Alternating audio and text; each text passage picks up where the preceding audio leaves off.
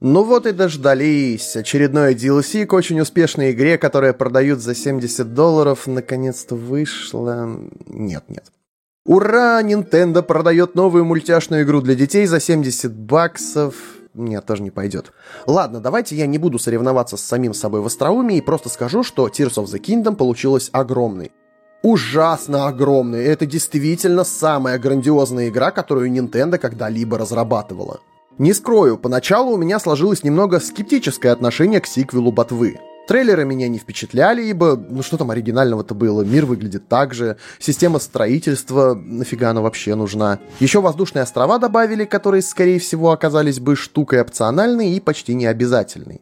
Откровенно, настоящая DLC к Breath of the Wild выглядела привлекательнее, ведь там есть крутейший мотоцикл. Ну а чем еще Tears of the Kingdom могла бы удивить? Тут ведь даже и мотоцикла-то нет. Но, проведя в игре 107 часов, и это, блин, не шутка, я до сих пор не могу от нее оторваться. И несмотря на всякие технические проблемы типа падающего фреймрейта и скачущее разрешение, мне до сих пор хочется возвращаться в этот волшебный мир и изучать его. Почему? Сейчас я, Василий Русяев, попробую вам это объяснить.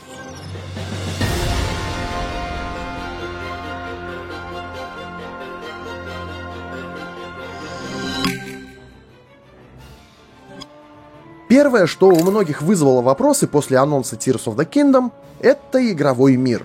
Ну, то есть было ясно, что раз это прямой сиквел, то Хайрул останется тем же самым. И перспектива исследовать то же самое, при этом, мягко говоря, не маленькое королевство, далеко не всем пришлась по душе. Ну, что это? Хитрожопость разработчиков, которые хотели использовать старые ассеты и быстренько срубить денег, сделав типа новую игру? Да вроде как и нет. Tears of the Kingdom разрабатывалась 6 лет. Офигеть, с 2017 уже 6 лет прошло. Вполне приличный срок для создания новой большой игры. В общем, вы будете смеяться, но новая Зельда действительно изначально планировалась как DLC. Об этом рассказывали сами создатели в интервью. Но когда количество идей уже стало просто огромным, решили все-таки сделать именно новую игру. Это вот вам такая кратенькая история разработки. И действительно, смотришь на игру со стороны и, в общем-то, видишь то же самое, что и 6 лет назад. Поля, леса, лошади пасутся. Э, стой, ну, пожалуйста. Ах ты, сволочь. Путники и торговцы по дорогам ходят. Да, это та Зельда, которую вы знаете и любите. Ну или не любите, потому что мультяшные игры для детей не могут иметь высоких оценок. И приходите вы, значит, в какое-нибудь знакомое место, и какого черта, почему тут сейчас все по-другому? Да, ландшафты расположения городов остались теми же самыми, но поменялось все, что находится между ними. И вот чем больше вникаешь в Tears of the Kingdom, тем больше понимаешь, что во многих аспектах это совсем другая игра. Во многих, но не во всех, боевка осталась такой же. Ну и святилища по своей сути не изменились. Просто их расположение и головоломки внутри теперь другие. Но и графика еще не изменилась, разве что разрешение стало более стабильным благодаря технологии AMD FSR. В общем, в первую сюжетную локацию с боссом я дошел только где-то часов через 7 после начала игры. Расстояние-то было не особо большим, но по дороге я постоянно натыкался на какие-то активности. Breath of the Wild не была настолько насыщена. При этом игра не пихает тебе в лицо миллиард маркеров на карте для абсолютно каждого квеста и не показывает расстояние до нужной точки, как это сейчас принято в индустрии. Есть задача, она отмечена на карте. И игра как бы говорит, иди туда и сам расследуй, что нужно сделать. Но по дороге, милый, ты обязательно наткнешься на кучу всего, что отвлечет тебя от маршрута. И не забудь еще зайти в самую первую конюшню и потратить час своего времени там на всякие интересные занятия. Активности в мире Tears of the Kingdom стало намного, даже не так, намного больше, чем в первой части. Здесь невозможно спокойно пройти из одной точки в другую, вы обязательно на что-то наткнетесь, обязательно полезете в очередную пещеру или сами того не осознавая возьмете у очередного NPC маленький, но интересный квест. И вот тут, вот тут вот, вот, вот самое важное. В сиквеле игровой мир не один. Их три. Ну, технически на самом деле два с половиной, наверное. Мир неба, который нам показывали в трейлерах, что у многих вызвало ассоциации с другой игрой серии Skyward Sword – и подземный мир, то есть каверны. По размеру они точно такие же, как и Хайрул. В них есть много всего – рудники, храмы, горы, стойки с материалами, форпосты врагов, мини-боссы. Идти туда неподготовленным – чистое самоубийство. Кромешная тьма в купе с более опасными врагами и очень недружелюбным ландшафтом обязательно приведут к гейм-оверу. И вроде как локация-то это обязательно лишь для второй сюжетной арки, но лично мне исследовать ее было интересно. То на рудник с материалами наткнешься, то на колизей какой-нибудь, то на секретные места с крутыми вещами, то на рельсы, по которым можно проехать еще до какого-то храма. Эти каверны у меня постоянно вызывали ассоциации с копями Мории из «Властелина колец». Здесь примерно то же самое настроение. Когда-то живой и процветающий подземный мир теперь заполнен врагами – и о том, что тут кипела жизнь, напоминают лишь брошенные рудники и постройки. Место очень атмосферное в общем. Ну и, конечно, его исследование вас очень хорошо вознаграждает как лором, так и материалами со шмотом. Ну а Небесный мир — это архипелаги из парящих островов. Они не настолько насыщенные, как каверны, но поискать и тут можно разные вещи. Часто попадаются расходники, которых на полях Хайрула не найдешь. Новые мини-боссы, шахты и вот такие гача-машины — Вносите на свой счет в eShop еще 70 долларов, и вам дают сделать одну крутку. Ха-ха-ха, шутка. На самом деле эти конвертарии, так они называются, кушают особый вид материалов. И взамен выдают вам вот такие сферы с разными компонентами для строительства. Никакого доната в игре, естественно, нет. Вы тратите внутриигровые расходники. И нет, их нельзя за дополнительную плату купить в eShop. Добывайте в игре сами. Еще на островах есть отдельные куски лора, ну и доп-квесты сюда тоже можно получить. Откровенно, лично мне исследовать парящие острова было менее интересно, чем сам Хайрул и Каверны, так как прям очень любопытных мест я для себя там не нашел. Да и сами эти парящие камни уж очень сильно похожи друг на друга. Карта мира открывается с помощью вышек, да, снова вышки, но они необычные. Теперь на них не надо лезть и нажимать какой-то переключатель вверху. Просто заходите внутрь, нажимаете кнопку и получаете карту региона. Ну и тут, конечно же, есть нюанс, потому что на этот раз включение каждой вышки всегда небольшой квест, связанный с местностью или какими-то персонажами. И я надеюсь, что, может, такой подход к открытию карты с помощью вышек станет стандартом, ну правда. Карабкаться наверх, а потом совершать прыжок веры уже просто задолбало. Почему нельзя изначально придумать какие-то квесты, хоть и маленькие? Ведь это так легко и дает так много разнообразия, ведь все квесты друг от друга отличаются. В общем, это прям классно. Ну и как вы поняли, игровой мир невменяемо огромен. Наполнен активностями, квестами, тонной новых мест, противниками и боссами.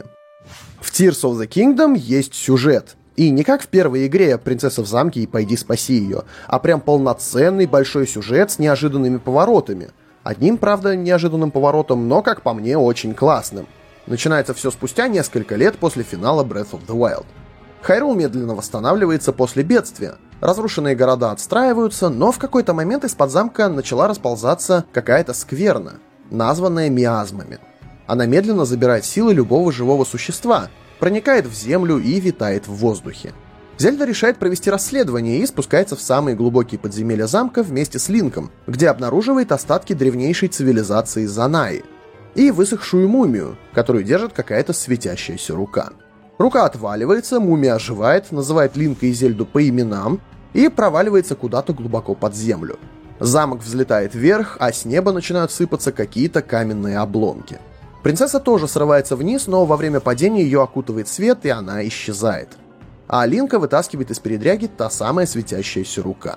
Через какое-то время герой обнаруживает себя на парящих островах над Хайрулом, где знакомится с каким-то фури-призраком по имени Рауру, и отправляется обратно в королевство.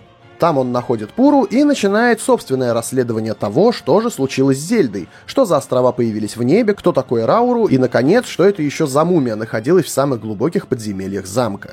Вот такая здесь завязка. То есть в Tears of the Kingdom появился нормальный прописанный сюжет с персонажами, событиями, главным злодеем, очень харизматичным, кстати. Он настолько крут, что при каждом его появлении я чувствовал себя примерно вот так. Герои из Breath of the Wild повзрослели, возмужали, обрели характеры. Ну, кроме Теба, пожалуй, он как был не нужен, так и остался. Видимо, разработчики сами поняли, что он никчемный, и потому вместо него нам помогает его сын. Подача куска сюжета через поиск воспоминаний осталась, но, во-первых, как и раньше, это дело опциональное, а во-вторых, это лишь часть истории, которую знать желательно, но не то чтобы обязательно. Все необходимое вам расскажут во время прохождения. Таких воспоминаний всего 11, и искать их на карте теперь намного проще. Стоит лишь посмотреть на мир с высоты птичьего полета и найти один из рисунков на ландшафте, а потом туда приземлиться. Так что теперь основной сюжет — это сюжет, за которым интересно следить. При этом, как и раньше, вам никто не мешает сразу пойти на последнего босса. Для любителей этого дела даже стартовую сюжетную локацию перенесли ко входу в замок. Но вальнуть злодея без подготовки, я думаю, просто невозможно.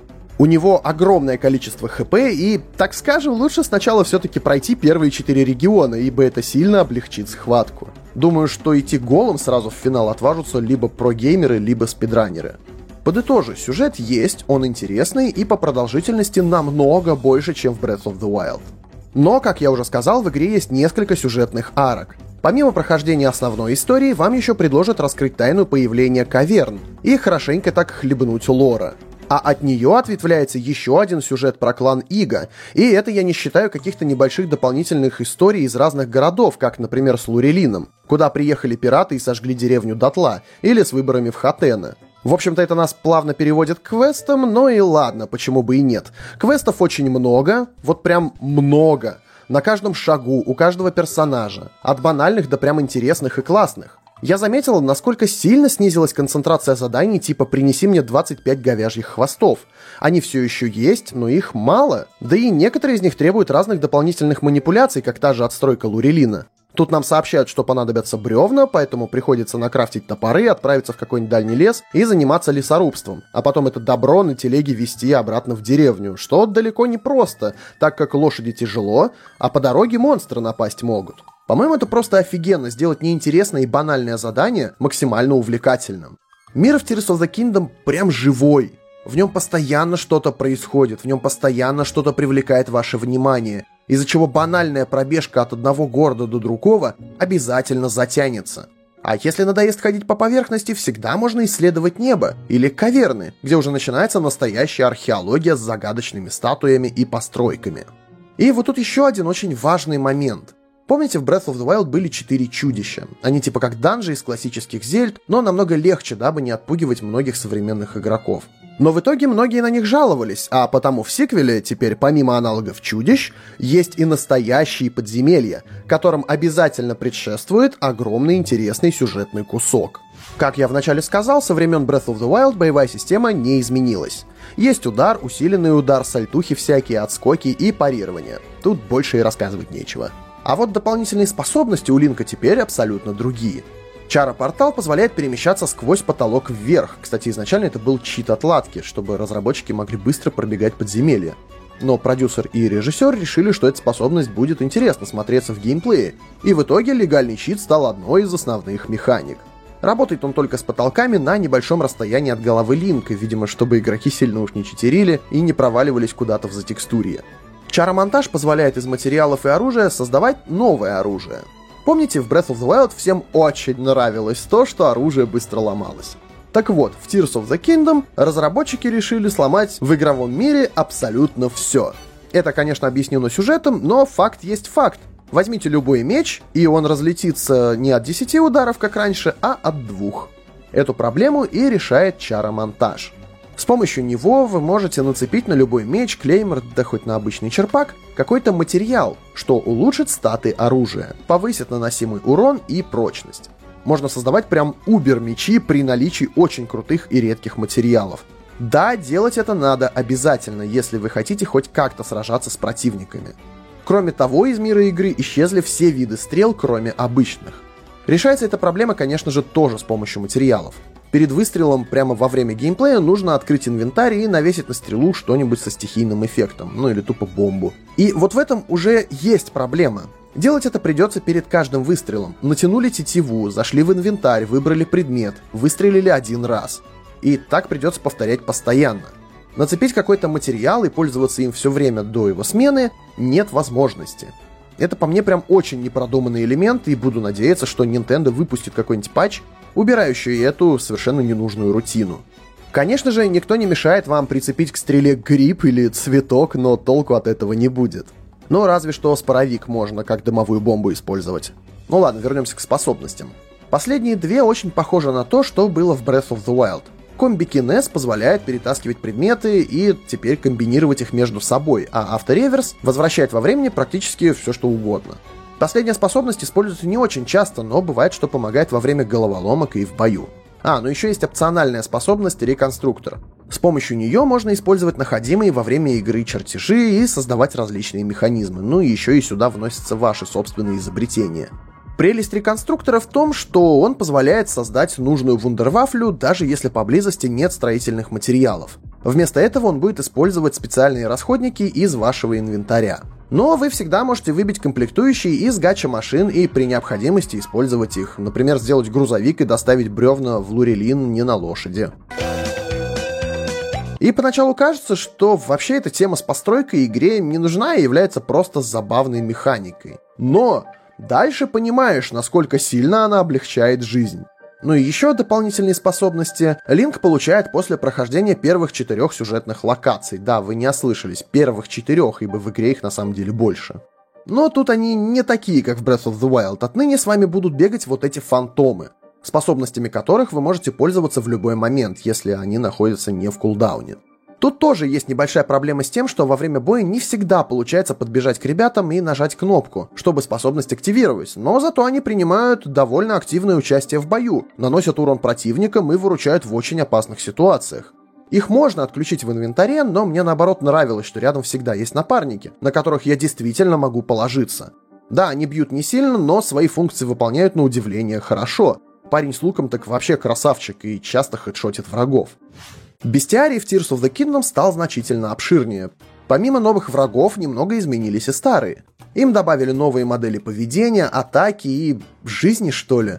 Теперь они не просто спят, ходят по полям и ездят на лошадях. У них появилась какая-то иерархия, есть бакоблины, собирающие припасы, другие бакоблины патрулируют окрестности своего лагеря вместе со здоровым монстром, а летающие противники могут спускать на землю такой вот десант, и все в этом роде. Враги прям классные, и в разных областях мира они сильно отличаются. Разные мини-боссы в наличии, и их стало в разы больше. Основные боссы тоже не подкачали и, как по мне, стали значительно сложнее, чем в Breath of the Wild. В боях прям чувствуется эпичность, что подчеркивается динамикой боя и отличным саундтреком. И, как положено в хороших играх, каждая победа над боссом вызывает чувство глубокого удовлетворения, мурашки и расслабления мышц тела. Tears of the Kingdom дарит шикарное ощущение сложной схватки и в конце щедро вознаграждает восторженными эмоциями и полезными призами. Еще в игре есть русская локализация, все катсцены озвучены, а на роль главного злодея пригласили Михаила Беляковича, голос Кратоса в последних двух God of War. И это было абсолютно верным решением. Ганандорф в его исполнении это просто вышка.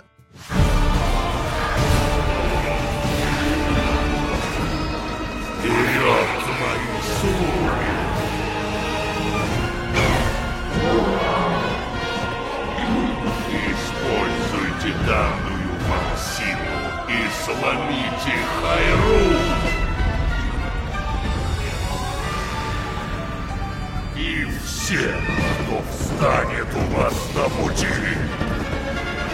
Пленных не брать!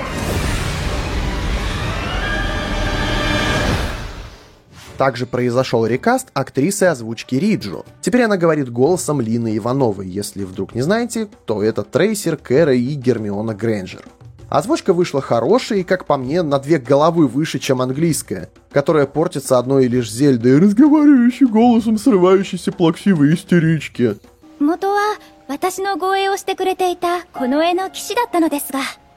Он королевский рыцарь, которому поручили защищать меня. But later, he became a hero by saving both me and Hyrule from a great evil. Tears of the Kingdom на две головы выше, чем Breath of the Wild. Отличные квесты, интересные активности, хороший, нормальный сюжет и прекрасный геймплей тут присутствуют. Но самое главное, сиквел снова дарит это непередаваемое чувство волшебного приключения в чудесной сказке. Да, в каких-то аспектах продолжение получилось чуть мрачнее, но и игра стала ощутимо сложнее – из Tears of the Kingdom не хочется возвращаться в реальный мир, и я могу абсолютно точно сказать, что 107 часов, проведенных мной в Хайруле, были совершенно изумительными. Если вам хочется ощутить дух настоящего непостановочного приключения, отбросьте вот эти вот все предрассудки насчет графики, фреймрейта и прочих подобных вещей и позвольте Tears of the Kingdom занять особое место в вашем геймерском сердечке. Она действительно того стоит. С вами был Василий Русяев, и совсем скоро мы снова увидимся на Stop Game ру.